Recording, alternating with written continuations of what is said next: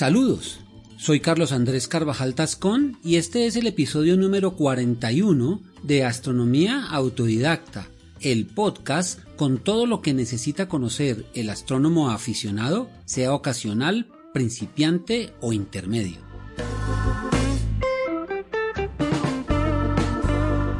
Bienvenidos.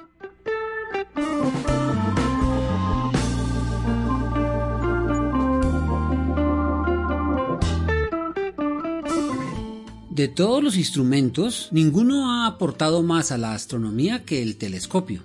Por tanto, su historia es de gran interés ya que no se limita al aparato en sí mismo, sino que recoge la investigación y el esfuerzo de muchas personas por más de tres milenios para entender la luz, la óptica y sus principios.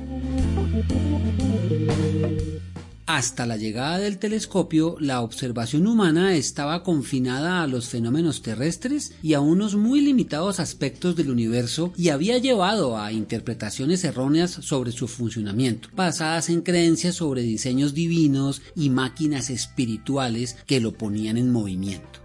Con el telescopio literalmente se acercaron los fenómenos celestes y se inició la recolección de datos que llevarán a la humanidad a entender su verdadero lugar en, desde ese momento, vasto universo.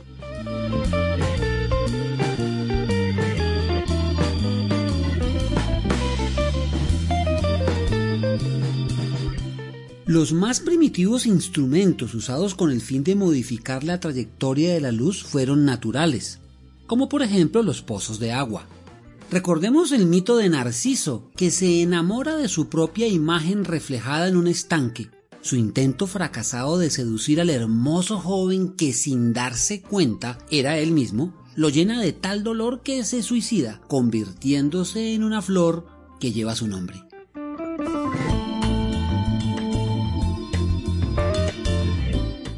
Los primeros espejos construidos de obsidiana pulida provienen de la antigua zona mediterránea oriental que hoy en día es Turquía y datan de hace 8.000 años. Entre los años 4000 y 3000 antes de la era común se encuentran espejos fabricados en Mesopotamia y Egipto a partir de láminas de cobre. En otras latitudes, pobladores de América los hicieron de piedra, mientras que en China e India usaron el bronce.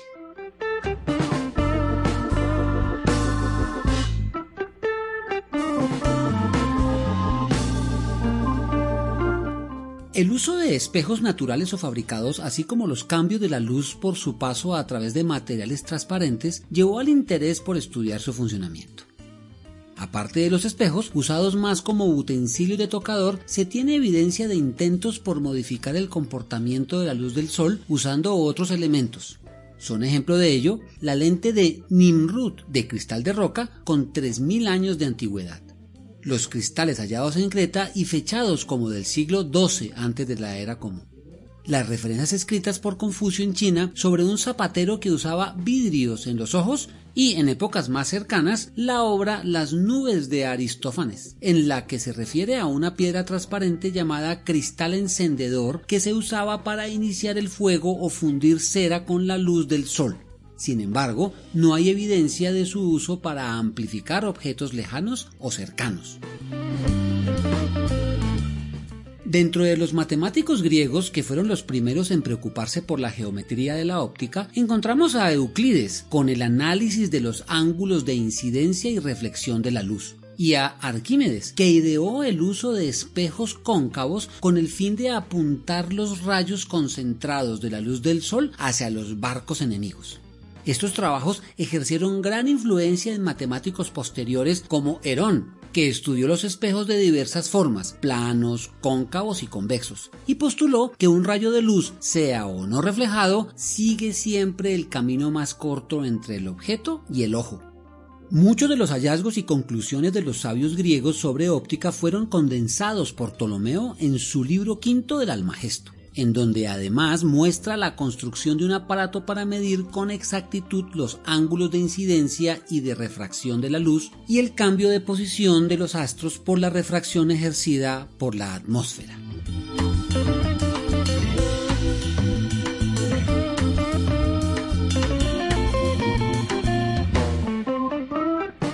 Después del declive del Imperio Romano y de la caída de Alejandría, la batuta en la dirección y preservación del conocimiento científico fue tomada por los árabes. Encontramos hacia el año 1000 de nuestra era a quien es considerado el padre del método científico y de la óptica moderna, Al-Hassan o Al-Hassen. Al-Hassen separó la luz como entidad física y el ojo como detector, ya que hasta ese momento se creía que era el ojo el que emitía los rayos que iluminan lo que se veía. También realizó estudios sobre la dispersión, reflexión y refracción de la luz. Describió las partes del ojo, fabricó lentes y cámaras oscuras, calculó la altura de la atmósfera basado en la duración del crepúsculo y finalmente fue el primero que anticipó que la luz viaja con una velocidad finita. Escribió muchos libros, entre ellos un tratado llamado Opticae, que tuvo gran influencia hasta el siglo XIII. En el siglo XI y tal vez siguiendo los estudios de Al-Hassen, frailes de la Edad Media desarrollaron las llamadas piedras para leer, talladas en cristal de roca, en forma de una media esfera, con la cual podían aumentar el tamaño de las letras. Solo fue hasta el siglo XIII cuando se comenzó a estudiar más profundamente la óptica, siendo pionero el monje franciscano Roger Bacon, quien basado en la obra de la escuela árabe aseguraba que un segmento de cristal hace ver los objetos mayores y más gruesos, y esto debería ser muy útil para personas ancianas y aquellas que tienen los ojos débiles, pues ellas pueden ver así las pequeñas letras con grandor suficiente. En el año 1266, Bacon talló los primeros lentes llamados así por su forma de lenteja. En su libro Opus Maius describe claramente las propiedades de una lente para amplificar la letra escrita. Con el antecedente de las ideas de Bacon, entre 1285 y 1300, Alejandro de la Espina, también monje franciscano oriundo de Pisa, diseña con su colega Salvino de Armanti los primeros anteojos o gafas, unos lentes montados en armazones a las que llamaron lentes de remache, que se colocaban sobre la nariz. Para el siglo XIV ya era frecuente encontrar en Europa talleres en donde se fabricaban gafas para corregir defectos de la vista. La primera mención de la existencia de estos fabricantes data del año 1300, en el listado de oficios de Venecia, y de 1352 se tiene la primera pintura del autor Tomás de Modenade en la que se muestra una persona con gafas, el cardenal Hugo de Provenza.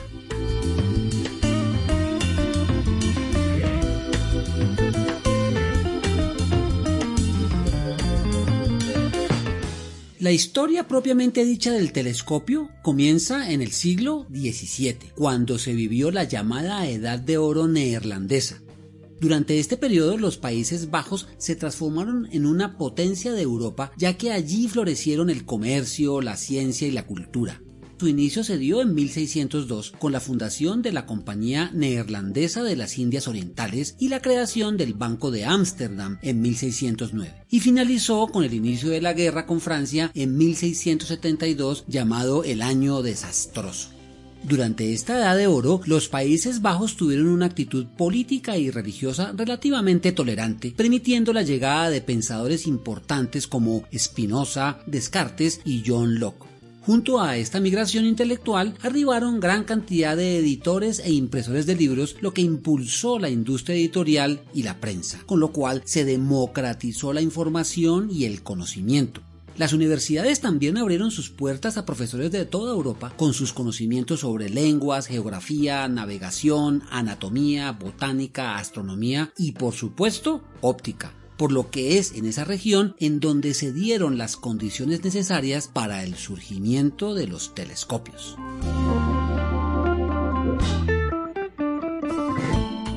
Hans Lippershey, un fabricante de lentes en el año 1608, presentó ante las autoridades de los Países Bajos un invento que dijo ser suyo, con el que se podían observar objetos lejanos acercándolos e identificando sus detalles. Sin embargo, la patente, que es un derecho exclusivo que tiene el autor de una invención para explotarla e impedir que otros la utilicen sin su consentimiento, no le fue concedida con el argumento de que su manufactura no era complicada y sería muy fácil duplicarlo. En compensación, el gobierno le dio un lucrativo contrato por su fabricación y le encargó el diseño de un instrumento que se pudiera usar con los dos ojos, el cual veremos como los binoculares cuando llegue el momento. Aunque Lippershey aparece en casi todas las referencias como el inventor de este aparato, probablemente por haber sido el primero que intentó patentarlo, no se sabe con exactitud quién fue el que realmente lo hizo, porque hay otros candidatos, como el italiano Giambattista della Porta, que en 1589 escribió en su libro Magia Naturalis una descripción de lo que parece ser un telescopio. También otros personajes, como el holandés Zacharias Janssen, reclamaron su autoría. Probablemente nunca se sabrá a ciencia cierta si hubo un inventor concreto. Lo más posible es que hayan sido hallazgos independientes. Lo que sí está claro es que rápidamente adquirió fama, sobre todo en los ejércitos y empresas navales, y comenzó a venderse en París, Milán, Nápoles y Venecia.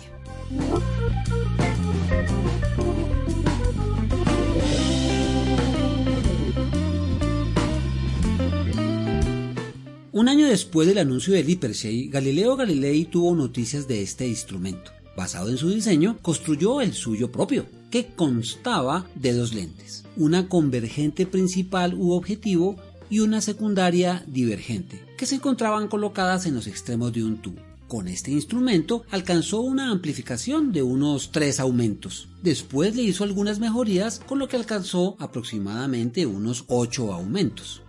El 21 de agosto de 1809, Galileo invitó al Senado y algunos nobles de Venecia a probar su instrumento desde la torre de la plaza de San Marcos. Se observaron barcos que solo aparecen a simple vista horas después, o la iglesia de Pauda, que estando a 32 kilómetros, a través del anteojo parece hallarse a 3 kilómetros y medio, como lo relató un asistente.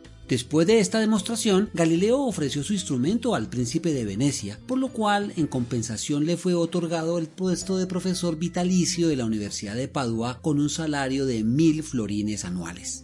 Galileo posteriormente perfeccionó su construcción alcanzando un poder de 30 aumentos, 5 a 6 veces más que los primeros telescopios holandeses. Con estos aparatos, Galileo observó la Luna, sus cráteres, montañas y llanuras, las fases de Venus, estrellas en la Vía Láctea, las asas de Saturno, manchas solares y los satélites de Júpiter. Estos hallazgos fueron publicados en 1610 en un corto trabajo llamado Siderius Nuncius o Mensajero de los Cielos, que tuvieron gran impacto en la investigación astronómica y la cosmología y dio nacimiento a la edad moderna de estas ciencias. Si bien Galileo no fue quien hizo las primeras observaciones telescópicas del cielo, pues existe evidencia de que fueron realizadas por el astrónomo Thomas Harriot, nacido en Oxford, sí fue el primero en publicarlas.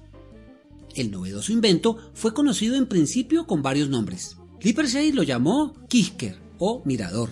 Después fue llamado Organum, Instrumentum o Perspicillum y el preferido por Galileo, Occhiale o las gafas. El término telescopio proviene del griego tele, lejos, y escopeo, o yo miro u observo, y fue acuñado por el matemático griego Giovanni de Misiani y popularizado a partir de una reunión de la Academia de los Linces de Roma, una asociación para el avance de la ciencia, por su presidente Federico Sessi en 1611.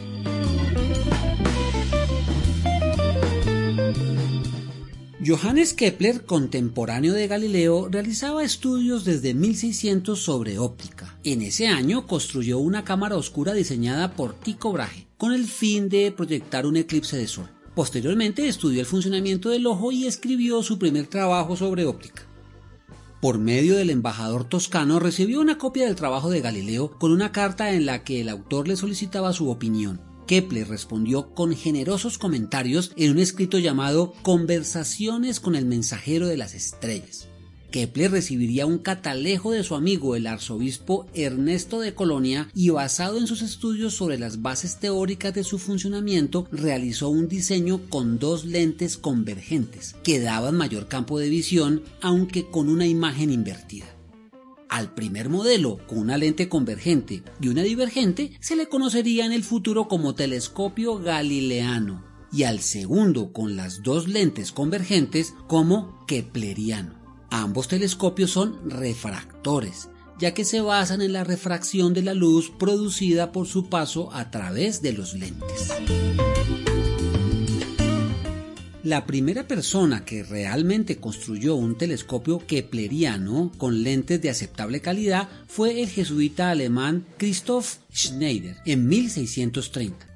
Por la misma época, el astrónomo británico William Gascoigne construía su propio telescopio kepleriano cuando un hilo de telaraña quedó atrapado entre las dos lentes, apreciándose nítidamente dentro del campo de visión, lo que le permitió apuntar con mayor precisión el telescopio, inventando así la mira telescópica y después el micrómetro, con el que se pudieron realizar mediciones precisas. Estos avances en diseño, calidad y practicidad extendieron el uso del telescopio de Kepler a mediados del siglo XVII. Con ellos, por ejemplo, se realizaron precisas mediciones de los movimientos de los satélites de Júpiter. Se observaron las fases de Mercurio, mapas detallados de la Luna y observaciones de las marcas superficiales de Marte. Sin embargo, a pesar de las mejoras en la calidad de los materiales y el pulido de los lentes, estos telescopios sufrían de una grave aberración cromática, pues los diferentes colores de la luz blanca, al tener longitudes de onda diferentes, no llegan a un solo punto dando halos de color.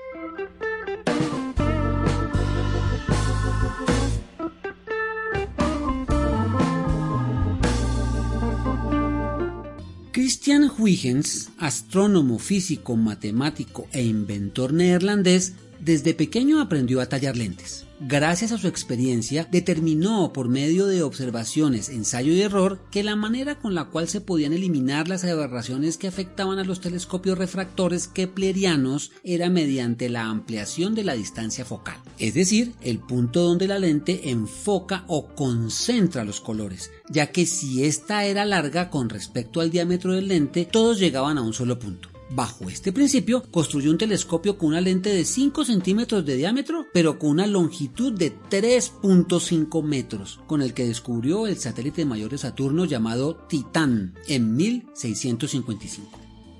Huygens y su hermano Constantin fabricaron y pulieron lentes con focales cada vez mayores después de obtener objetivos de 5, 10 y 20 metros de distancia focal, construyeron un telescopio con una distancia focal de 37 metros, llamado telescopio aéreo, porque estaba instalado sobre largos postes sostenido por cuerdas. Con este instrumento obtuvo una imagen muy clara de los anillos de Saturno y divisó la sombra que arrojaban sobre el planeta. También estudió el cambio en la forma e iluminación de los anillos a medida que el planeta giraba alrededor del Sol.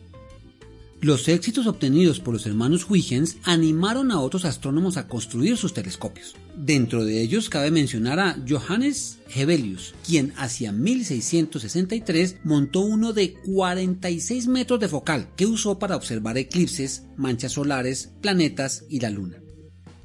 Cassini en 1669 con uno de 41 metros descubrió más satélites en Saturno y la división de los anillos que hoy lleva su nombre. Durante este periodo, estos telescopios aéreos transformaron por completo la naturaleza de la astronomía planetaria y apareció un nuevo formato de publicaciones que contenían detallados dibujos y explicaciones.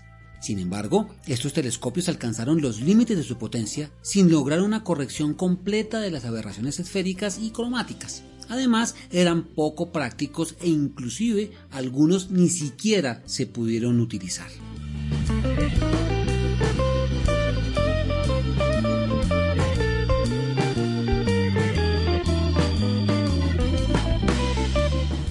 Terminamos aquí con la primera parte de nuestra historia. En el próximo episodio continuaremos con el desarrollo de los telescopios reflectores, la aparición de nuevos tipos de telescopios refractores y la llegada de nuevos modelos de instrumentos ópticos para finalizar con los grandes telescopios actuales y la fascinante historia de este instrumento.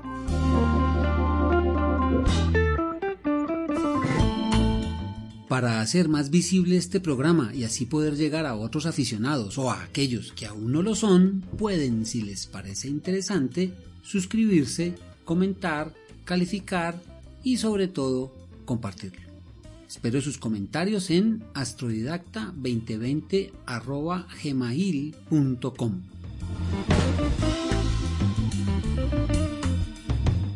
cielos limpios y oscuros para todos.